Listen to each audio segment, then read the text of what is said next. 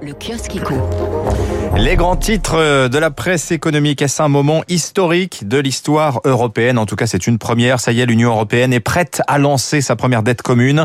L'information est à la une des échos ce matin avec une interview de Clément Beaune, le secrétaire d'État aux affaires européennes, qui explique le mécanisme et détaille le calendrier du processus d'émission de ces nouveaux titres. Comment faut-il les appeler?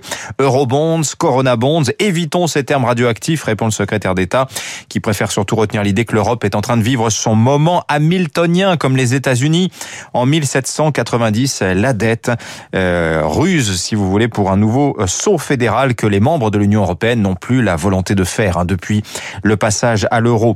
La dette, sujet central en ces temps dispendieux de quoi qu'il en coûte. On peine d'ailleurs à suivre sur le sujet la communication de Bercy. Bruno Le Maire répétant à plusieurs reprises la semaine dernière qu'il fallait maintenant sortir du quoi qu'il en coûte. Or, le ministre faisait l'aveu que le déficit de l'ensemble des administrations publiques s'élèverait cette année à 9,4% du PIB. C'est plus encore que l'année dernière.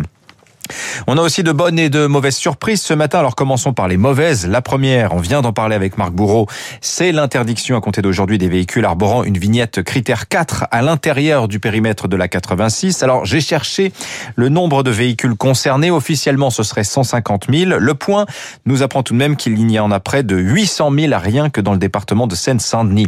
L'autre mauvaise surprise du jour, c'est le compteur Linky. Vous pensiez qu'il était gratuit? Eh bien non. Le Parisien nous apprend qu'à partir de l'an prochain, il faudra le rembourser 130 euros. En 2011, pourtant, au moment du lancement du chantier, Eric Besson, ministre de l'énergie de l'époque, assurait la main sur le cœur que Linky ne coûterait pas un centime aux particuliers. Le montage final prévoit le contraire, avec même un taux d'intérêt de remboursement supérieur à celui de l'emprunt contracté par Enedis au départ, ce qui garantit à l'opérateur une petite marge d'un demi-milliard d'euros payé par l'usager. Comptez donc environ 15 euros de plus sur votre facture annuelle pendant 7 ou 8 ans. La bonne surprise, et on en terminera par là, c'est que la France, l'Europe même, est riche de son sous-sol. Saviez-vous, saviez-vous que nous sommes un géant du lithium en puissance?